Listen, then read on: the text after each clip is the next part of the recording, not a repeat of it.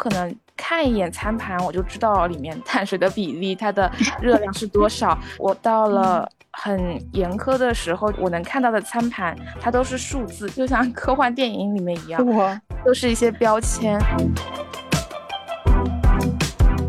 当我生活中有很多问题都觉得无解和无力的时候，好像说。我把这个问题解决了，它好像是某种暗示，就是其他的问题我也都可以解决。整个吃这件事情就变得越来越窄化，因为吃还有很多其他的意义和好处，但那些事情都没有人向我们宣传。我们都知道吃可以让我们心情很好，而它味道可以很好呀。我们很多时候也是通过吃一起建立我们之间的这种社交的这种联系啊。其实它有很多的好处，但是人们都不太看得到宣传，尤其那些东西没有办法量化。食物本身是让我们活着的。必要条件，你都靠它生存下去了，并且它还能给我们吃一顿美食，每个人都会有愉悦感嘛，它还能让我们快乐，然后我们反过来还要仇视它，我说还要抵抗它，我说这个是不是恩将仇报？这个对食物本身这个词太不公平了吧？本期节目由王宝宝和问题青年共同推出。王宝宝相信吃是一件简单又幸福的事儿。他们关注到今天饮食文化中普遍存在的焦虑，渴望倡导一种轻松面对食物的生活态度，Take it easy，让更多人从身体焦虑和饮食焦虑中一定程度上的放松下来。这期节目，我们就来探讨和反思一下我们对身体和食物的观念。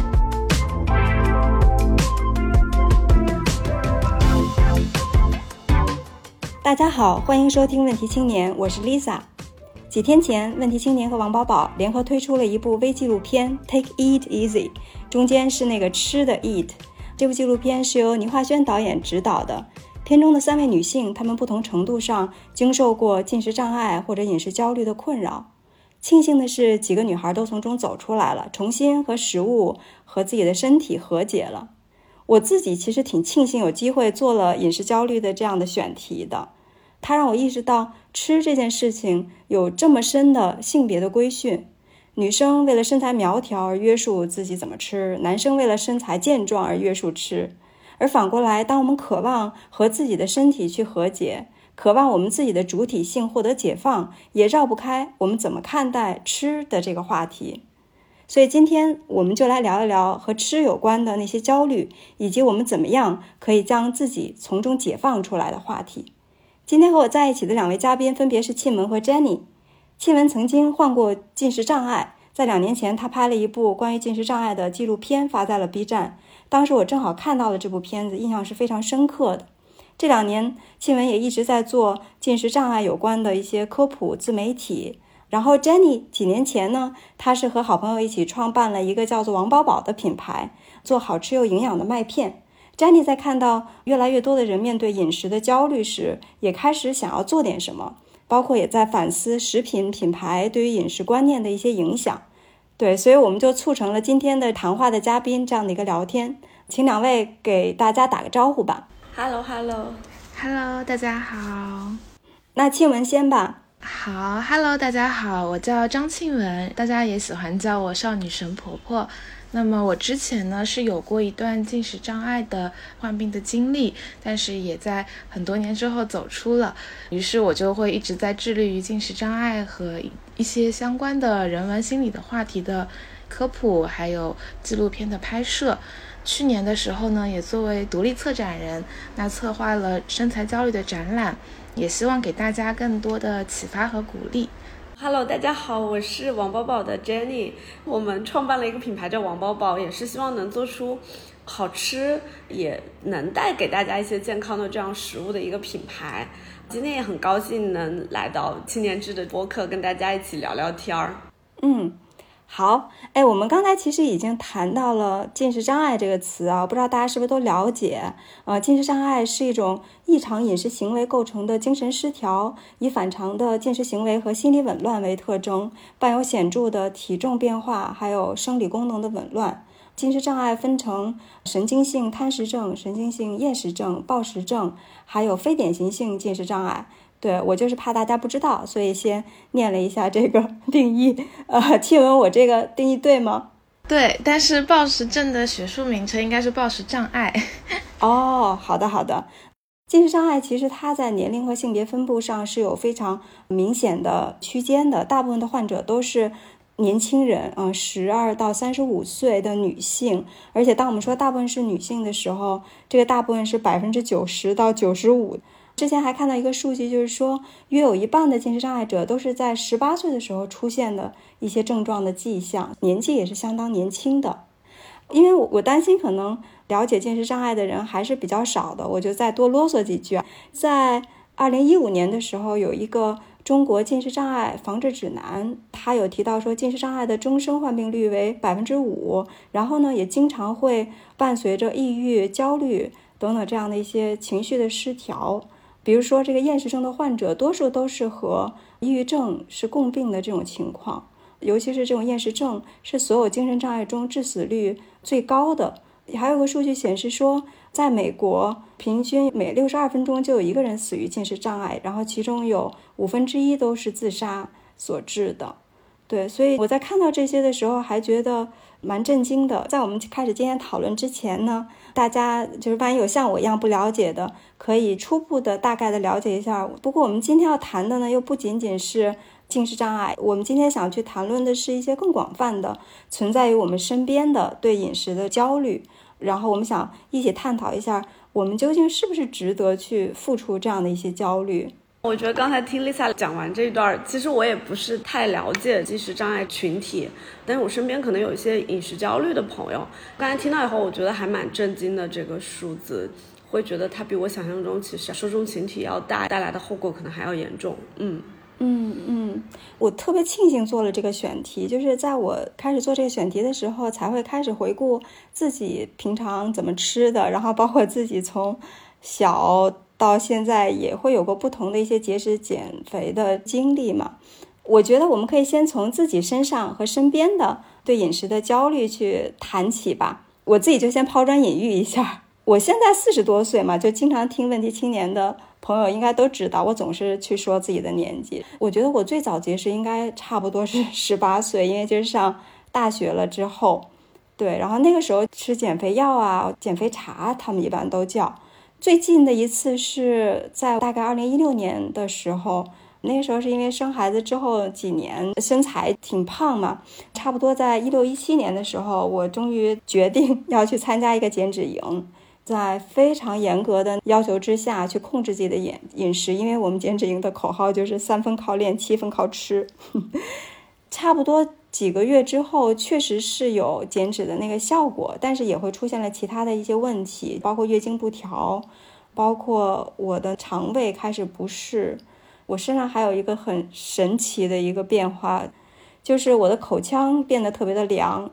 对，因为我有一段时间可能集中的，比如说吃那种沙拉呀什么那些凉的这些东西，我不知道是不是跟这个有关系。后来我觉得这可能都是身体给我的一些信号和一些警告吧。所以我也因为自己身体的这些不适，没有办法去坚持。当时我其实有点遗憾啊，没有办法去坚持打引号的非常科学的有助于减脂的那种饮食的要求。那个减肥营有多久啊？我还蛮好奇的。我那个营大概是一个多月，然后我参加了两个这样营，可能就两三个月。对，那个时候是非常严苛的，因为你每顿饭之后都得拍照片，然后呢，你的老师会给你指出这当中 哪些是不对的。对，比如说他要求早餐和午餐可以吃你攥起来一个拳头这么大的。粗粮，我一开始想，哦，那我吃玉米的时候，我应该可以吃一整颗玉米，因为中间都是玉米棒子。然后我把那个玉米粒儿弄下来，这一整颗也就是一个小拳头吧。后来发出了照片，他说不对，不能吃一整颗，要吃半颗，就是半只的玉米，就是相当于一小拳头。嗯，就类似这样。比如说我再发一个全麦的面包，可能老师也会说你的这个量对不对啊？然后你这个算不算是全麦啊？等等。包括比如说不是说。什么蔬菜水果都是可以吃的，因为有些蔬菜它的碳水含量高，有些水果它的糖分高，所以也会 有挺小的一个列表是我可以选择的那个空间。然后比如说鸡肉吃什么部位啊，自己达到什么样的成绩才可以升级到可以吃牛肉啊什么的。比如说，哪怕我们吃鱼，呃，因为鱼它的蛋白很好，但是它有不少的脂肪含量嘛，所以它也是会有限制的。比如说一个月可以吃几次啊，类似于像这样子。好坚持吗？就当时的感受，我觉得还是可以的。就是我觉得人和吃的关系这件事儿，蛮神奇的。因为我之前不太在乎吃，从小我就还就是很好打发的那种小孩。但是反而是在经过了这一段严苛的这种饮食之后，我才会意识到说，大米真好吃。好久不吃米饭了，就是从那开始，直到现在，我吃米饭的时候都很开心，就是觉得米饭真香。对，要不然 Jenny 你也谈一谈，就是关注到跟饮食焦虑有关的现象是从什么时候开始吧？我觉得这个话题真的我自己还很想谈一谈。我先谈一下我自己，我刚才 Lisa 讲是十八岁，我我回想我自己关注到吃和。身材这件事情的关系，我自己大概也是在十八岁，就是我上大学的时候吧。因为我自己一直属于偏瘦的体型，所以一开始完全没有这方面的一些感受。但是上大学的时候，感觉身边的同宿舍的女生好像基本上每一个都在减肥，然后你当时就会觉得好像控制饮食，然后去调整身材吧，或者是跟风吧，感觉好像是一件。大家都在做，你就也得去做的一件事儿。其实我也也跟着他们去学，当然我没有那么到说我目的性很强，我一定要瘦多少斤。我只是觉得大家都说晚上哦，我不吃晚饭，吃两个西红柿，或者今天晚上就是一个西瓜配 maybe 一片面包，就觉得是一件好像正确的事情。我当时就会觉得跟着他们做，就会觉得还挺痛苦的，好像每次都觉得吃不饱。然后有时候到了晚上的时候，就会一下子就觉得好饿啊。到了半夜可能十点来钟、十一点钟，那不行，吃个泡面吧，就会突然会有一些觉得自己好像没控制好自己，自己是不是做不到一些事儿，有一些自我责备。虽然我觉得我并没有特别的在意自己的体重，但是也会有这样的感受。可能就在整个大学期间，可能都是这么一个状态。其实我觉得那个时候我状态不是特别舒服。到了后面慢慢工作了以后，感觉可能也是忙碌起来了，好像露西这件事儿就给忘了。再陆续发生，我身边的好多朋友，可能到了快三十岁或者三十岁加的时候，就陆续工作了几年就开始发胖了，开始减肥。身边还挺多同学，就原来大学同学啊，还有后面的同事啊，都在减肥，就会发现做的还挺极致的。我记得我有一个朋友，他。生酮已经有半年了，然后我就劝他说：“你要不要做到这么严格啊？”当然，他体重可能是是一个男生，体重还是比较重的，大概快两百斤嘛，一百九左右。然后最近可能减到一百六七，一直在生酮。然后有一次跟我说，我那天突然很。就看到橙子，吃了两个橙子，就觉得哇塞，好美味。先想吃一个，第二个没控制住，然后觉得完了完了，我这样是不是就不生酮了？然后要出酮了？然后会不会就又胖起来了？还挺焦虑了。这句话他给我重复了两三遍，我当时就觉得，哎，这个状态感觉不是很轻松。怎么把吃个橙子这么简单的一个生活里非常常态的一件事情，变成了一个感觉很可怕的事情？感觉挺累的。我还有一个朋友跟我关系比较好的一个闺蜜，她是一个对自我要求非常严格的人。我记得很清楚是在二零年疫情期间，她可能在家里被关了两三个月，然后突然可能胖了五六斤吧，有一段时间就很极端。她说她曾经把自己饿到有一天吃了四百卡，然后连续了好几天，然后有一天躺在床上的时候，她说她自己控制不了她自己的身体。然后他动不了了，当时就觉得哇，你你怎么能这样？你我就挺替他担心的，瘦了很多。我记得他瘦了八十三斤的时候，还在跟我们说减肥。我就经常有时候约他出来吃饭，他那段时间完全拒绝跟我们出来吃饭，会跟我说我我我没有胃口。但是我觉得应该还是心理的一些问题吧。我的感受是，身边我就觉得还挺多这样的朋友，我就觉得这个事儿好像有点可怕。我们自己出的麦片。其实也是那种膳食纤维比较多，然后我们自己调的口味，因为有一些什么巧克力口味啊，就是我自己觉得还挺好吃的。然后有时候就让我们这样的朋友去吃，他们都会觉得说，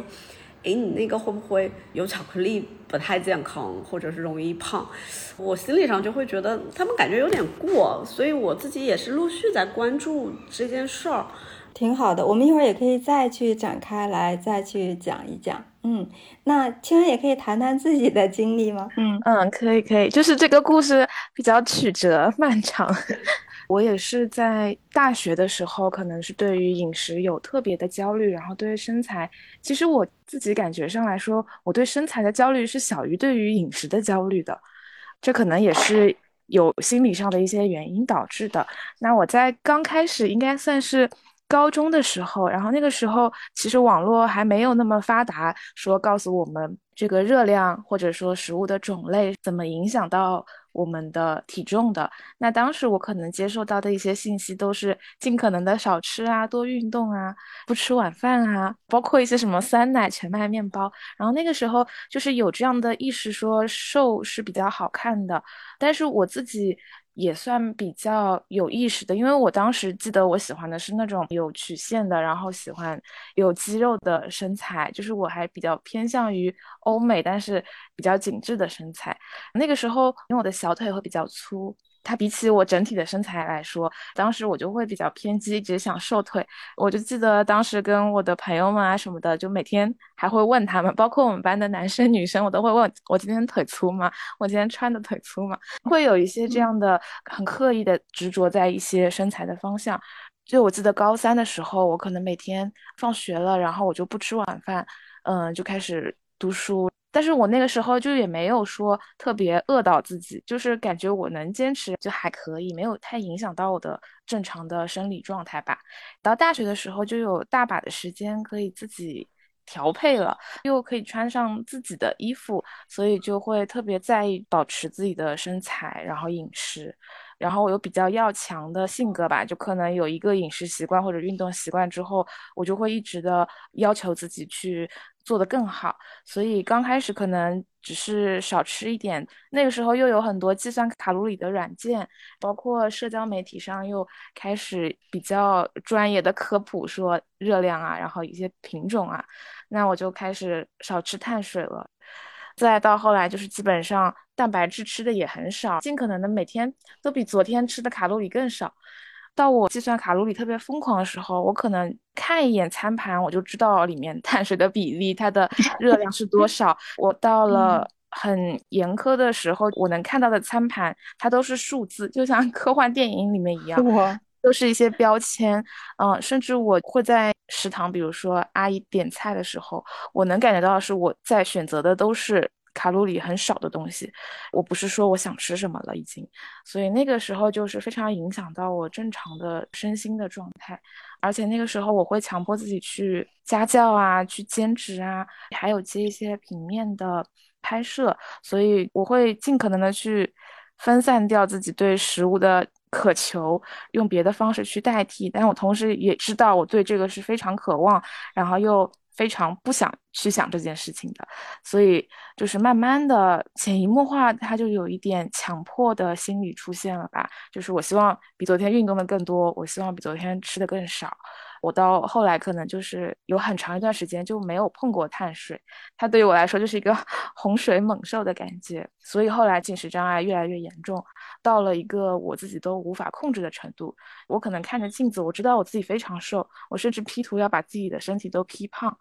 这个情况下，我还是不敢动我的筷子去接那些高热量的东西，就是一个很矛盾的状态。到了后来，确实生病太严重了，那个时候就是病危住院了，再加上各脏器衰竭，因为我我其实花了一年半的时间才知道自己是进食障碍吧，因为之前很瘦，但是我可能也有一点点在隐瞒自己，一直在减肥，但同时我又没有了姨妈，又比如说走不动路啊，又很瘦，然后又。脸色蜡黄、掉头发等等，反正就是各方面都不好，然后心情就是一直很沮丧。到后来确实会有一些自杀倾向吧，就是会很痛苦。等到住院之后，我们再去做系统的检查，其实当中有很多内分泌的医生什么的跟我说可能是厌食症，但是我们当时即便是知道自己是厌食症，然后也不知道去哪里治，医院里的医生他们也不会说你去精神科看，有说到的话，我们也没有想到是精神科。那一方面的问题，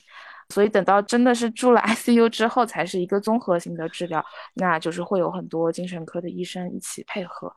从那个以后，我才慢慢的知道，它是一个心理问题，一个精神领域的问题。对，然后也是在这个过程当中不断的去摸索，但我觉得很重要的一点是需要有人的支持，需要有家人或者朋友的支持，然后自己的话也要有一个非常全面的一个认知，起码对这个疾病是有所认知的，才能够通过一个科学的方法摆脱这样一个问题。对，然后也是经过了五年多的时间吧，才慢慢的说走上一个康复的正轨。嗯嗯，你其实已经康复了好几年了，是吧？我觉得不完全两年左右吧，但是饮食上的困扰像大家一样，比如说我会吃了点不好的夜宵或者暴饮暴食，会有这样的焦虑。我觉得这个都是在我的日常生活中非常常见的一些事件，但是我自己也很清楚，我确实是很容易遭受到这样焦虑的群体，但是我又慢慢的会有自己应对的方式和理解清楚我为什么会有这样的情况。嗯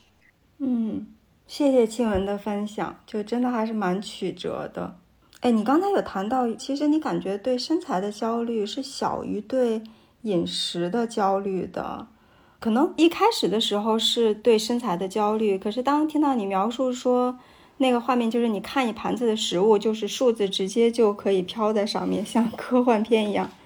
到那个时候，其实确实是对饮食的一种焦虑和特别想去控制卡路里的一个摄入了。对吧？对对对，因为我觉得身材焦虑吧，它是一个点，但是又有各方面的原因造成了我对饮食过度的关注。虽然我有身材的焦虑，但我知道我是受到一些社会文化的影响。嗯，但我本身从小应该还算是比较瘦的，所以也没有太多的人会说我胖，或者说我从小就接受到一个我自己不好的这样的一个信号。我只是想变得更好。我可能个性上来说会比较倾向于听别人的一些想法，然后没有一些自己主观的判断，那也会比较敏感。他们觉得哪里不好，我就觉得是真的自己这方面不好，所以就又很努力的去改这一点。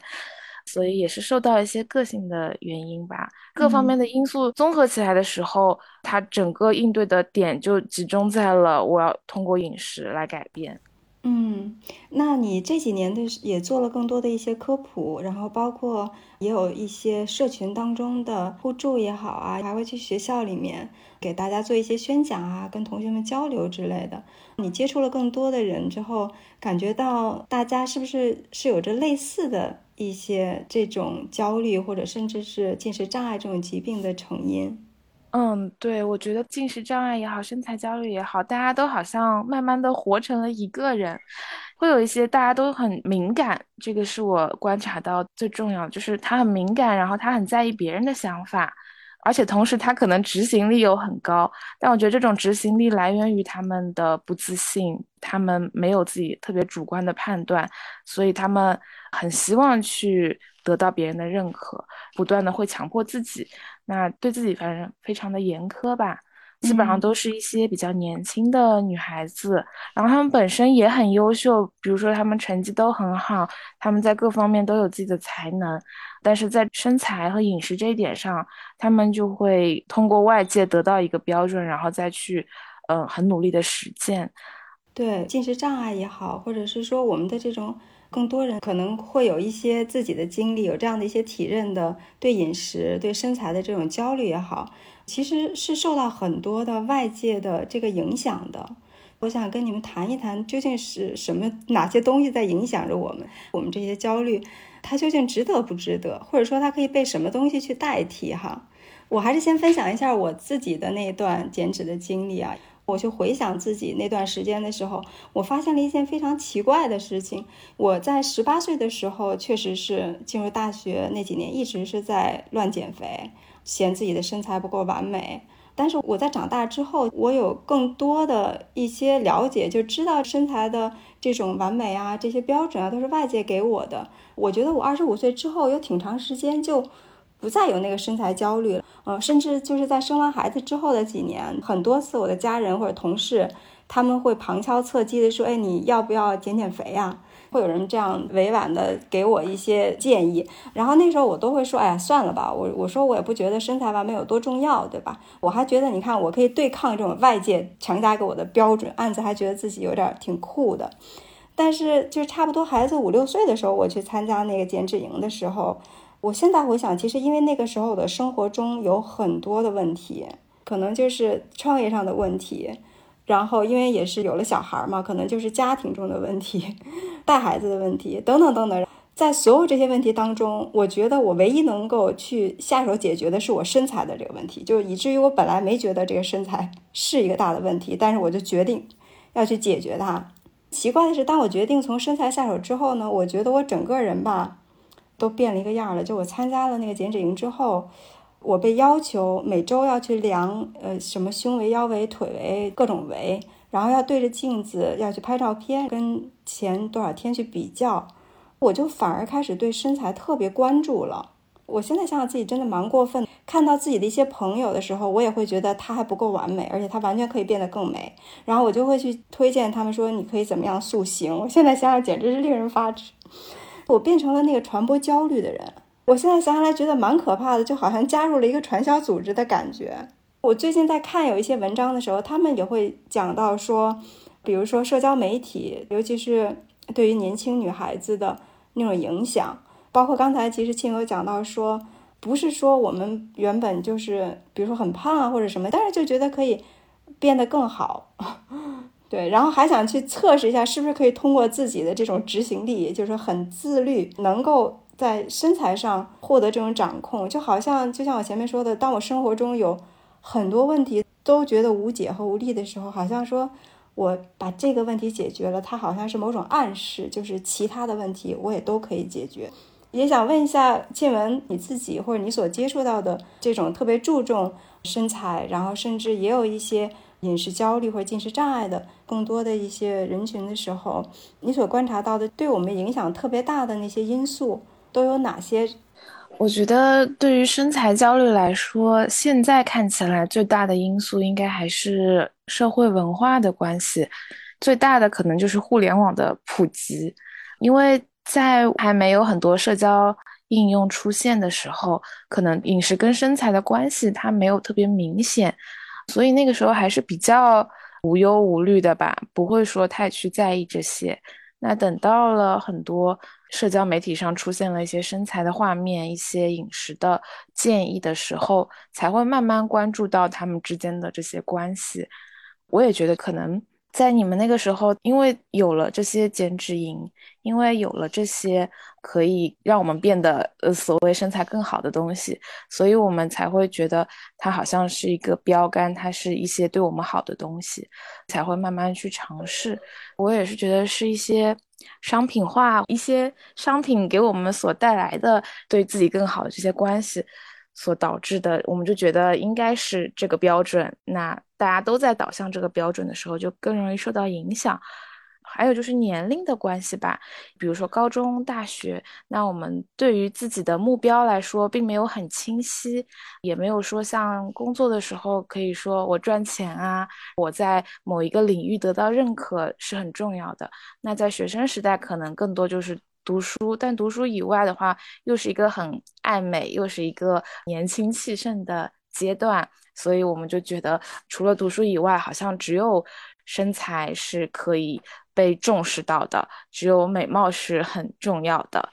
你刚才有提到说，有一些包括减脂啊，然后一些塑形啊等等这样的一些商业的宣传当中，他们走向了一个特别狡猾的一个方向，就是好像说掌控好自己的吃、锻炼，接着掌控自己的身材，它是一个个人意志的一种表现，一度会让你觉得说，你有很强的这种。呃，自主性的对自己生活的一种掌控感的，嗯，好像这一切都是你自我的一个力量在发挥着作用，但是其实背后却完全用的是一个群体文化的一个标准的一个规训，它又不一定是对自己来说最重要的要去实现的那件事儿，但是你就投身于其中了。对我觉得这个是一个挺吊诡还蛮狡猾的一件事儿，而且这个当中那种比较是。特别在线的，就是因为在我们整个减脂营的过程中，因为你在一个群里面，每天的吃饭的打卡，然后锻炼的那些打卡。我觉得我自己无时无刻的不在这种比较当中，以至于我们家人当时都笑话我，就是说，你看你自己完全没有减肥的动力，但是一定要把你放在一个班儿里头，你就得开启一种学霸的模式，你就想 什么都做到更好，比别人更好，就开始锻炼也倍儿努力，吃饭也倍儿符合那个标准，就进入到这样的一个模式。嗯嗯。是的，但是这个也是大环境导致的吧？我觉得就是很多综合的，比如说，本身这个社会上他们就已经宣扬了什么样的身材是好看的，但是我们也能从数据上看到，你比如说晒了一个很好的身材，确实能得到很多的认可，这也本身就是有一定的奖励机制吧。所以从各方面来看，大家都知道这个是能被更多人关注的，同时又有很多商品关注到了这一点，他觉得这是一个。可以去 营销，或者说可以去更加关注的一点，所以也会去迎合这种框架。那么逐渐呢，是从各方面去完善了这一个审美标准，所以大家就觉得，嗯，我们需要通过各种各样的方式、各种各样的产品来达到一个大家都认可的一个标准。哎，Jenny，你是怎么看这种？包括比如说你在朋友圈呀，对吧？小红书啊。也会经常看到我们刚才说到的一些现象吧，比如说亲文提到的健身之后状态很好，然后拍一张照片，然后或者分享一些自己很自律的饮食的习惯，对吧？或者说打卡等等这些东西，是不是也会经常看到？你是怎么看我们的这种社交媒体环境的？我刚才听你们俩讲的时候，我还蛮多感受的，因为现在的不管是小红书啊，还是抖音的算法，真的挺厉害的。就是你感兴趣一个什么东西，它就会不停的给你推。我大概两个月以前开始骑自行车，骑自行车可能跟那个减肥也有一定关系。我就偶尔看一些骑自行车的帖，以后然后他就给我推了很多健身怎么减肥的一些帖子，我就越看感觉。最近有有一点被影响到了，然后我就特意的把自己那个标签，我就特意去点了一些和这些无关的话题，就真的是特意去点的，让让这些帖子不再出现在我面前。我觉得会让我有一点好像被卷到了的感觉。我这块还挺想那个回应一下，就是你刚才说这种被卷到了这种感觉。嗯，我也是深有体会的。我们如果回想一下，我们现在所处的这种文化，不论是一些商业品牌的一些宣传，对吧？还是我们平常在社交媒体上，或者说我们看到各种各样的健身的一些科普啊等等这些。我觉得它有两点，第一点是说美是很重要，就像你前面说你那个好朋友他的这个价值观，然后第二点加到一起就很要命，就是说人人都可以去变得更美，所以他就是第一步先把这个问题成立了，就是说因为美很重要，然后你可能总会有些地儿觉得还不够美，那总能是有一些问题。第二是它都有解决，所以。这就挺可怕，再加上你刚才那个 Jenny 说到的，现在还有很多算法的智能的一些推荐，所以你就会被剪进去。因为，对我觉得，既然说到这儿，我们也可以去谈一谈，就是商业其实在这当中所扮演的那个角色哈。我之前看到有一本书叫做《卡路里与塑身衣》啊，它是一个英国作者叫路易斯啊写的一本书，然后他有讲到说，在西方不同的一些历史时期。呃，是哪些文化的、宗教的，包括商业的一些因素在影响着女性对身材的标准和他们的一些追求？其中讲到了不同时期的一些例子啊，比如说在战后这种塑身衣的一个兴起，其实是和橡胶行业他们的一个行业的发展是有关联的。包括他也举例到了，就是我们更加熟悉的上个世纪的这种减肥的产业，不论是从制药或者是从食品的这个行业，其实都有加入到这个减肥的大军，还有各种奇奇怪怪、五花八门的一些器具或者健身器材啊什么的这些东西都有加入到其中。我们刚才谈到说，对于身材的焦虑，很多时候在饮食控制上的这种执念，哈，其实确实是和这些商业。品牌和一些不同的行业之间是有这种关联的，对，所以我想我们也可以谈一谈，说这种商业的力量是怎样的一种角色哈。这个我我感受其实还蛮深的，因为我们公司内部其实就会有这方面的一些拉扯吧。因为做一个能带销售的、能带成交的广告而言，就是业内可能有大家有一些共识，就是说，广告里面贩卖一些焦虑，或者是嗯贩卖一些愿景，可能会效果比较好。就大家可以想一想，我们耳熟能详的一些广告，什么什么，你再不做什么什么就晚了呀，你现在干嘛干嘛，马上就能怎么怎么样了呀，这样的。这种语句的套版的广告语其实还蛮多的，然后其实它本质也是在贩卖一些焦虑嘛。我们自己同事里面就各个部门也还蛮有意思，因为宝宝其实，嗯，我们一直还比较坚持说，我们想吃的健康一些，但是我们一定不要割舍吃的乐趣。是想轻松变好这样一种理念吧。当然，这我本人本身也是这样一个初心吧。然后我们品牌部做的事儿呢，就大部分是围绕这个理念。然后到了有些销售渠道呢，他们有时候会测一些文案，包括模仿一些其他品牌的一些点击率高的文案，就会发现有一些什么，嗯，什么十五天挑战减脂自由，五天怎么怎么怎么瘦多少斤。哦，或者是一些什么好吃不怕胖这样的一些文案，就会明显的点击率和转化率都会高很多，就会对他们的部门业绩而言，就是效果会非常好。然后这中间呢，其实也会存在一些拉扯，就包括我们品牌部的同事就会说，哎，你们这样就感觉违背了一点品牌理念了，你们呃是不是不应该这么做？然后销售部就说，那你我们要卖货呀。有时候就吵着吵着就到我这儿来了，然后我就会去跟他们讲，我说，其实你们要去看一下，说非当下的一些转化率，这个事儿还挺有意思的。我们把新的获取的用户的生命周期拉长了去看，就会发现，哎，其实非常功效的、非常极致的这样的文案，虽然当下的一些销售额是会好，但会发现差评会多。呃，然后 后面的复购率也会低，包括我有个朋友的，他一直还是挺热爱减肥的一个人，他也做了一个牌子，就说五天的一个减肥餐。当时我看我们好多同事也买了，然后我发现我们即使是五天，我们好多同事都没有吃完，就到第二天、第三天的时候，我还去采访他们。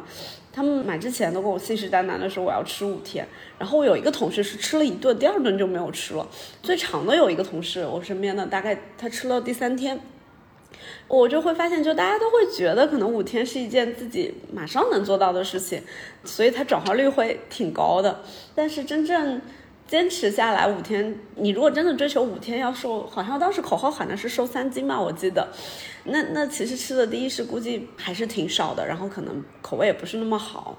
就会发现其实人挺难做到的。所以我们就一直会觉得，是不是能稍微放轻松一点？然后在商业上，我们也会觉得说，我们要去制造这么大的焦虑，去做到让用户觉得我。极致的那么一会儿会儿能达到一个很高的目标吗？其实绝大部分人坚持不下来，然后或者是做不到，然后最后发现，哎，其实你的产品反而没有达到任何的作用，然后反而被他们差评了。所以我们自己在做商业的时候，经常也会做做减法吧。当然，我会觉得每个人的度可能不完全一样，但是公司内部，我们现在也在就是希望大家能理解。轻松变好这样一个理念，然后慢慢来吧，不不太过。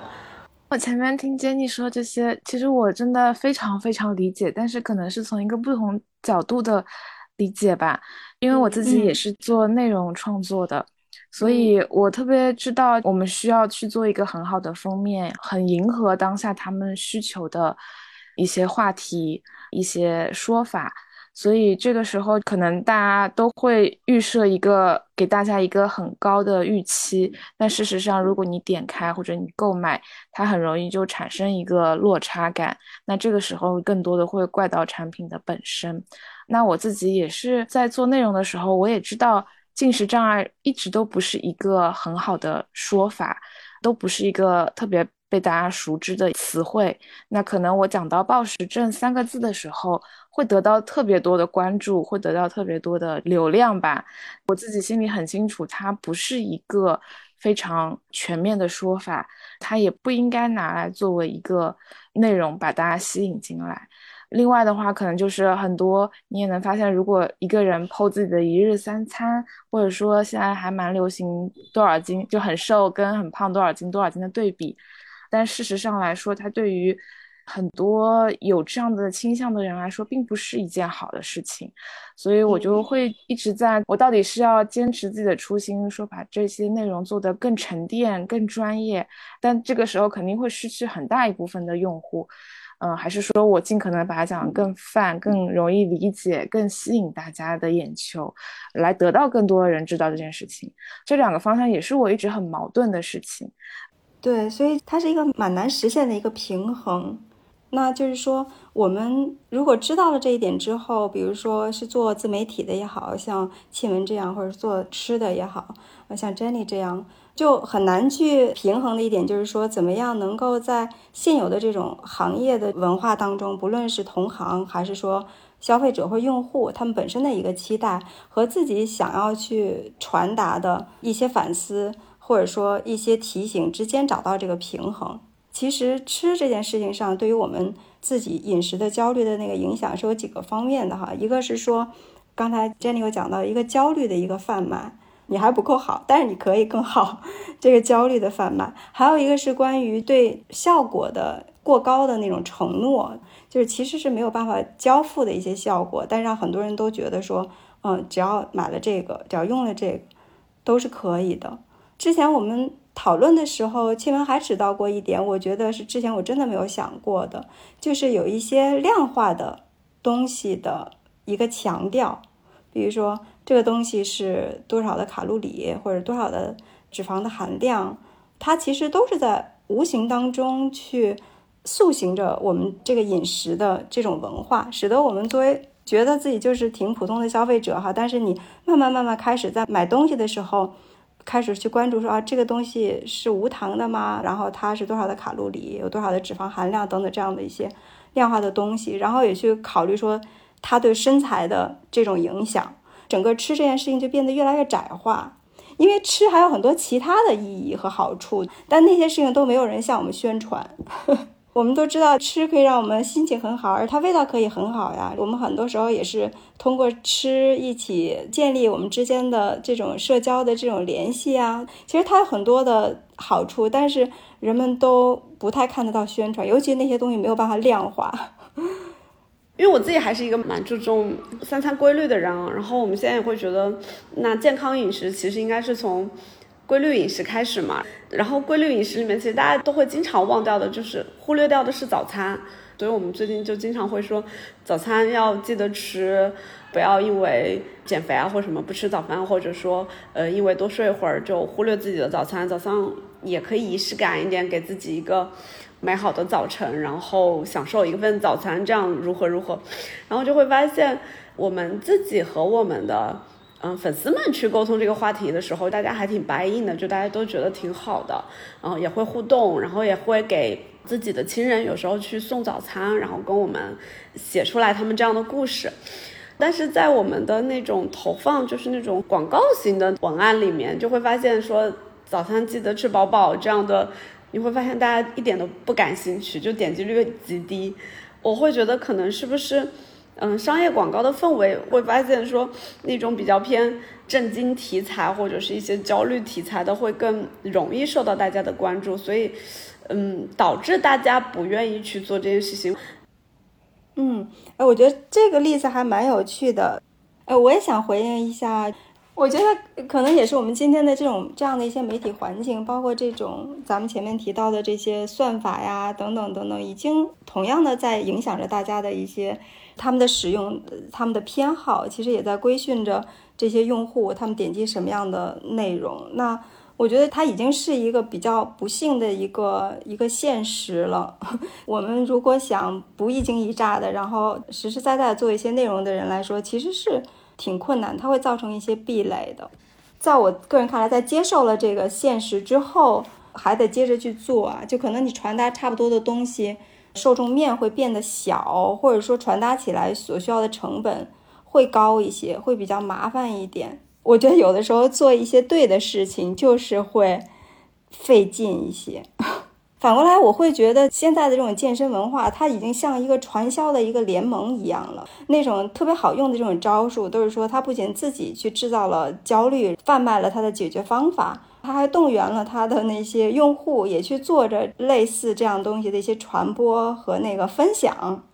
那反过来，其实如果我们今天想说，我们想反思。我们的身材一定要这样吗？它有问题吗？我们一定把吃就当成这么窄化的，它的所有的输出就是你身材的一个结果，而不去考虑吃的其他的维度吗？一旦你想反思这个，然后你想传达一些不一样的声音的时候，它一定是成本更高的。我觉得它是一件比较费劲的，但是是一件值得做的事儿。嗯，我也挺认可说，可能做一些正确的、符合人。我们本质需求的一些东西，它可能会慢一点，没那么激进，但是可能它会长久，然后一直，嗯，输出价值，可能才是一个商业，嗯，最长远的一件事情吧。我会这么看这件事儿。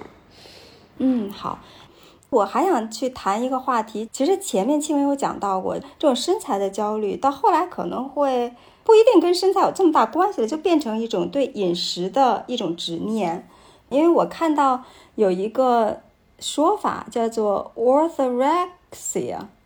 中文好像把它翻译成正确饮食强迫症。对，然后就是说美国这边有一些学者去命名了这种说法，但是并没有把它当做就真的像我们翻译过来是一种病症哈，因为也没有把它放到这种精神的疾病当中的一部分，我觉得它更多是一种文化现象吧。它指的就是说。有一些人会对一种所谓的正确的饮食有一种非常深的执念，然后这种所谓正确饮食强迫症呢，又和社交媒体的使用，呃，是有非常线性的关系的。比如说很多网红啊、KOL 啊，他们对瘦的这种追求，然后他们抛出自己这种非常完美的一些这种照片，嗯，然后呢，他们也同时推广正确的。这种饮食的方式啊，其实他举例到，不管是什么哥本哈根的饮食法呀，然后生酮的饮食啊，等等等等这些，包括轻断食啊什么的，这些非常非常大热的这种饮食法，其实都是让人们开始对所谓的正确饮食非常的追捧。对，然后呢，美国饮食失调协会他们对这种。正确饮食症有一个定义，就是有三点。第一个就是说，他对食物的营养成分的关注度特别的高，他会有强迫症似的，一定会检查他买的每个东西的那个标签这个量表。然后呢，他会尽可能的去寻找到一些所谓的打引号的干净的食物。什么是不干净呢？比如说糖啊、脂肪啊这些东西的东西，都应该尽量的去处理掉、去掉。他们。对于干预他人的饮食方式也会有极大的兴趣。对，如果这几点成立的话，被他们称为这种正确饮食强迫症。对，所以我还挺想聊一聊这个的，是不是我们挺多人都有这个毛病的？这个其实就是非典型进食障碍里面的，但是它没有被纳入诊断标准，因为它是也可以被称作健康食品症。就是我们之前做科普的时候也讲到了，非典型里面有，就是他们会很关注这个食物本身，它是不是天然食物。嗯，是不是一些 super food？对，就是反正有各种附加 价值的食物，他们会给食物贴标签，会只允许自己吃这些他们标签内符合的这些食物，就是一个有强迫症一样的感觉在里面，然后说自己一定要吃这些他们认为的健康食品，其实它也是一种身心的一些障碍了。嗯嗯，比如说很多有什么反式脂肪酸测评啊、代糖测评啊，就是也是有一些因为社交媒体上的出现这方面的内容，然后这方面内容又很有影响力，大家就会很关注这件事情。越来越多的关注之后，再加上一些商品，它确实看到了这些苗头，所以大家都在促成这件事情。对，明白。所以我就觉得。可能在我知道了，不仅有进食障碍，对吧？然后还有我们更多人普遍的这种饮食焦虑，还有可能是介于中间点的那个。刚才前人说，因为它已经是被当做进食障碍的一个外延的一个部分了。我们说的这种类似于强迫症的对食物的控制，在我们最近反思了看了这么多东西之后，我会也去反思自己，平常我们是怎么样去参与和助长了这样的一种。文化，然后可能太卷了，给自己和周围的人都带来了很大的压力。所以我其实想跟你们谈一谈，说，哎，我们如果说从现在开始去稍微对抗一下这种特别内卷的身材的竞争，或者对饮食的这种控制，而是说让我们可以放松一些的话，我们可以怎么做？对，比如说像前面很多个研究都会提到说，这种社交媒体，无论是对进食障碍还是对这种强迫症，其实都有非常线性的、直接的一个影响。那我们自己在社交媒体上，其实每天也在发着一些东西，对吧？所以我们可以注意一些什么？就是因为我自己曾经有过非常严重的进食障碍，我我在很严重的时候，我觉得我每一顿餐都要再加上一些药物，我可能要先做好一些阻断的工作，我才敢吃饭。包括很多就是有补偿性行为的人也是类似吧，那他们可能觉得他们吃多了就想要进行补偿行为，还有很多是运动强迫的，那他可能吃完饭之后一定要去跑步，一定要去消耗掉那些热量。都是有一定的不安全感在里面，那觉得好像我必须得做点什么，才能够打消我刚刚吃的东西愧疚的感觉。如果你确实觉得自己影响到了生活，那那给的建议真的也只有去看医生，嗯。然后，如果说对于大多数有身材焦虑的人群来说，嗯，我自己在康复的过程当中最明显的一些点是一个是自己要有。独立判断的意识，我觉得我会慢慢的去感受。我之前看过一部纪录片，应该算纪录片吧。王菲之前有一个《The Social Dilemma》，就是讲社交媒体的陷阱。那个给我的启发还是很大的。我们是活在一个被社交媒体、被大数据监控的一个人。嗯，那这个时候我看完之后，就会觉得我需要去清除掉那些对我有负面影响的东西。所以之后我基本上不会去看。首页不会去看推荐，都是从我自己，我今天想要搜什么，我再去搜索，就是一个我是主动检索的人，而不是一个我被动获取信息的人，这个还是蛮重要的。因为我自己也是康复过来，所以我很清楚食品的话，它确实会有很多这样的文章，所以我尽可能的不去点开它们，然后你就会发现你的内容会变得更 干净。哎，这样蛮好，就是自己主动的去控制一下这些社交媒体对自己的影响。其实，嗯，对对对对对，是的。还有就是要多走出去观察世界，因为我觉得很多人都是封闭在了一些媒体网络上。因为大家都能看到的都是一些别人已经很高光的时刻，它可能发生在每个月的一个高光时刻，每年的一个高光时刻才会被推荐到你这里来。但我们能看到的是好多好多人的高光时刻，所以就觉得好像我们的日常都是这个样子。呃，为什么他们都能这样，但是我却是那么普通，那么无能？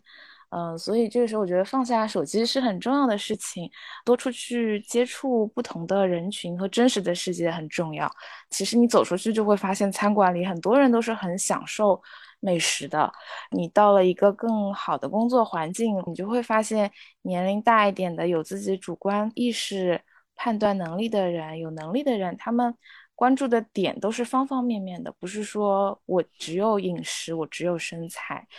虽然我还是学生，但是我当中有很多跨行业的、跨专业的经历吧，所以我能接触到的人群很多是来自艺术行业的人。那他们可能本身就是比较特立独行的，然后有不同的价值观的，所以就会发现，当你接触到不同多元文化的时候，他们所追求的东西是完全不一样的。大家每一个。个体都会有自己的一些理想、一些追求，饮食不过只是他们生活的一些基础。嗯，然后我联想到我们纪录片当中的第一个人物，他在艺考的这个过程中，其实是特别特别强的这个焦虑，但是他走出来的时候，其实因为他看到了更多的人，尤其是更多的一些女性。嗯，可能之前在这种表演的这个圈子里的时候，他会觉得说，在漂亮这件事情上，自己真的是挺自卑的。走出这个圈子，看到更多的时候，他会发现，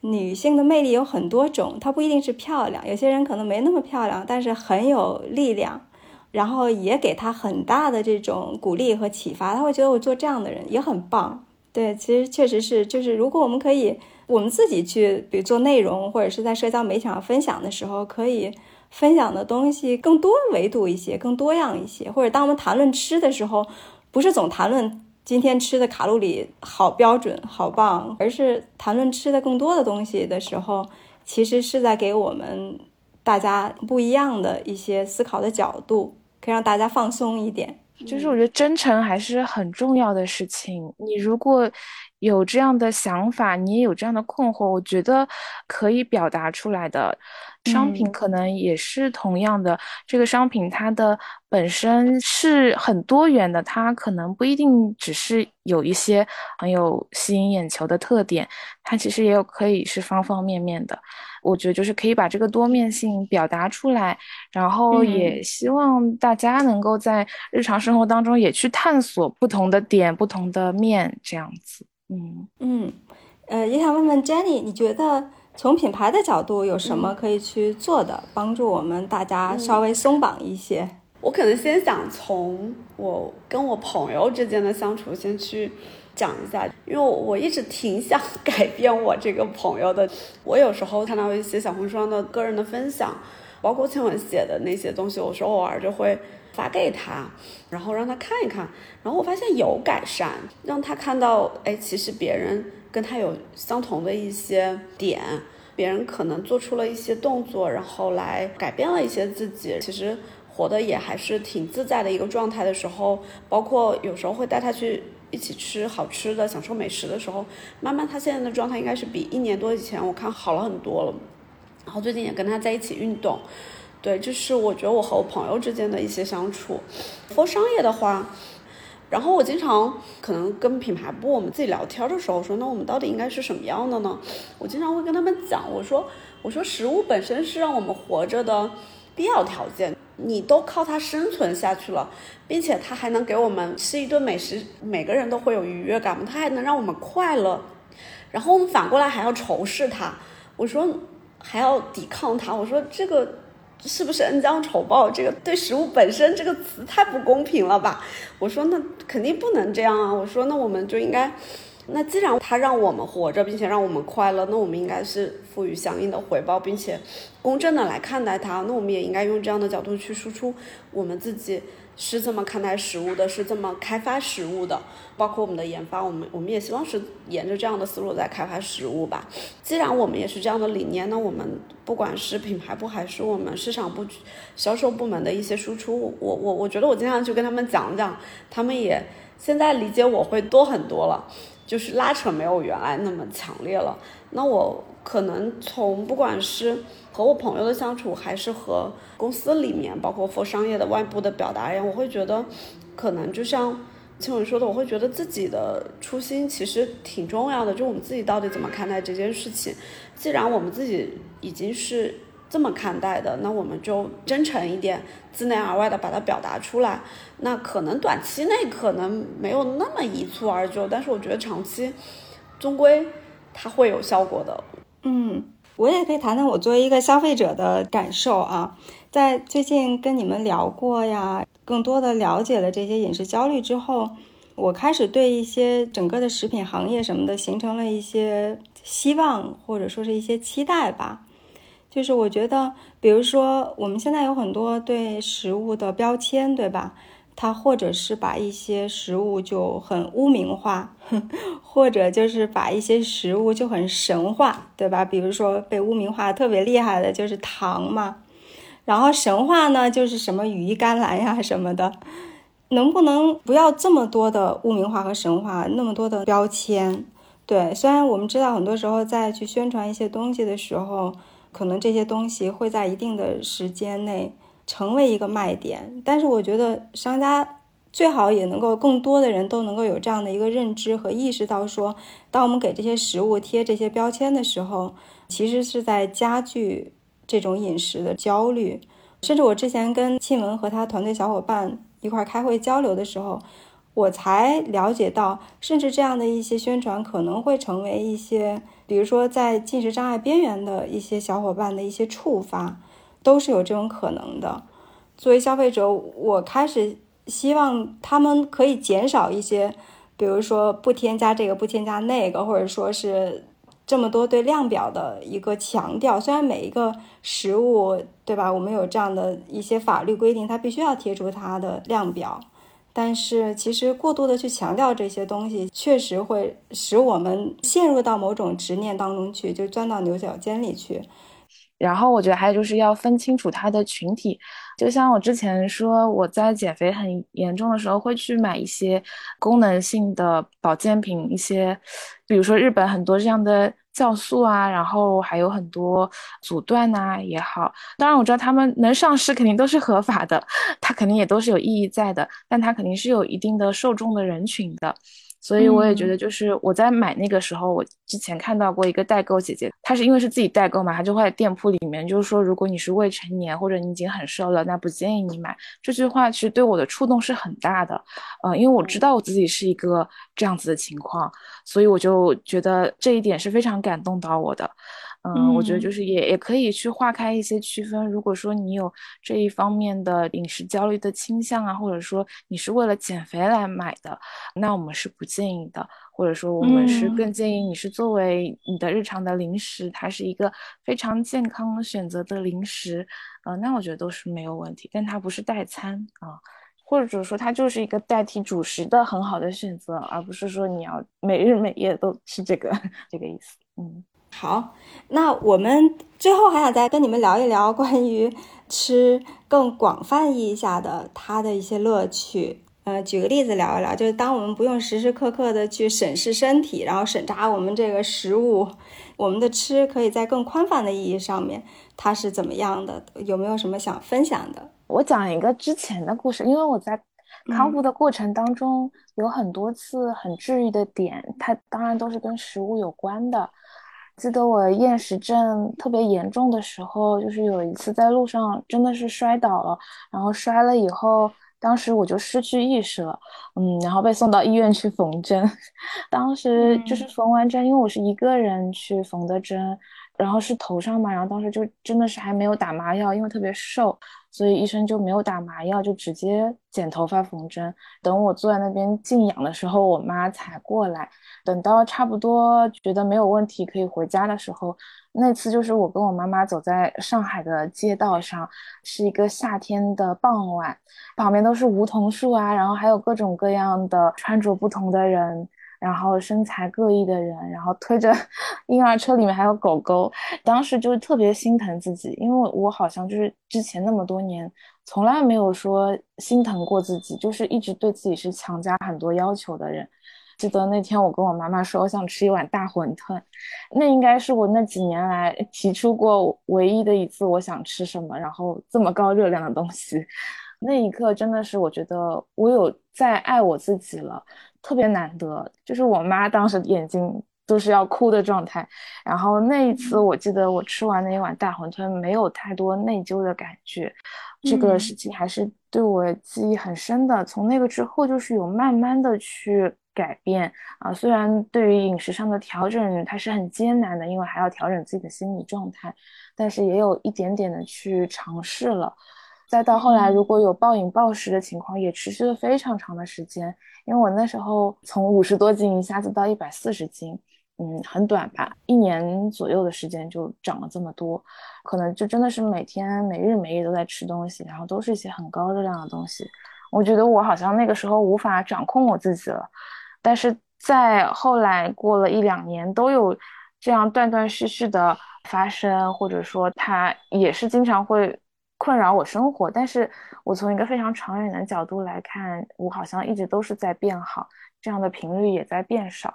就是我开始去尊重我自己身体到底想要吃什么的时候，就是在变好了。我会发现我不用在面包跟沙拉之间纠缠，不用在里面徘徊，就不是吃低卡的，就是吃一些很高热量的，这样很痛苦的环境当中挣扎。我可以去慢慢的选择，我吃一点高热量的东西，但是我可以很快吃了觉得满足了，就可以慢慢停下来。这种感觉就是慢慢的从食物当中夺回了本身它抓住我的那些掌控的掌控欲吧。就我可以自己控制得了我自己的一些行为，我是一个可以去和食物共处，而不是说我们互相安排的一个感觉。嗯，说的很好。我觉得这个故事还挺让人感动的。嗯，就是真的挺不容易的，就就是真的要靠自己去一点点探索，一点点的付出行动，接受很多你曾经接受不了的事情。那我也分享一下，我前面有讲到说，我觉得我从小是一个对美食的这种兴趣没有特别被打开的一个状态，直到最近几年都是在逐渐的被。打开的一个过程，就是会更爱吃了。比如说，我以前出国留学的时候，我给自己做饭什么的都很混，别人看到时候都很心疼，说你怎么可以给自己吃这个？我觉得就还好啊，吃饱了就行了。但是我觉得现在会喜欢去开始做饭了，我会去喜欢去研究说，嗯，这个朋友他做的糖醋排骨为什么这么好吃？好吃在哪里？然后我会跟他愿意跟他去探讨这个问题。对，然后最近还有一个在做饭上的一个。一个新的策略就是，我不想跟那些看不见他背后的人的那些菜谱去学习了。我就喜欢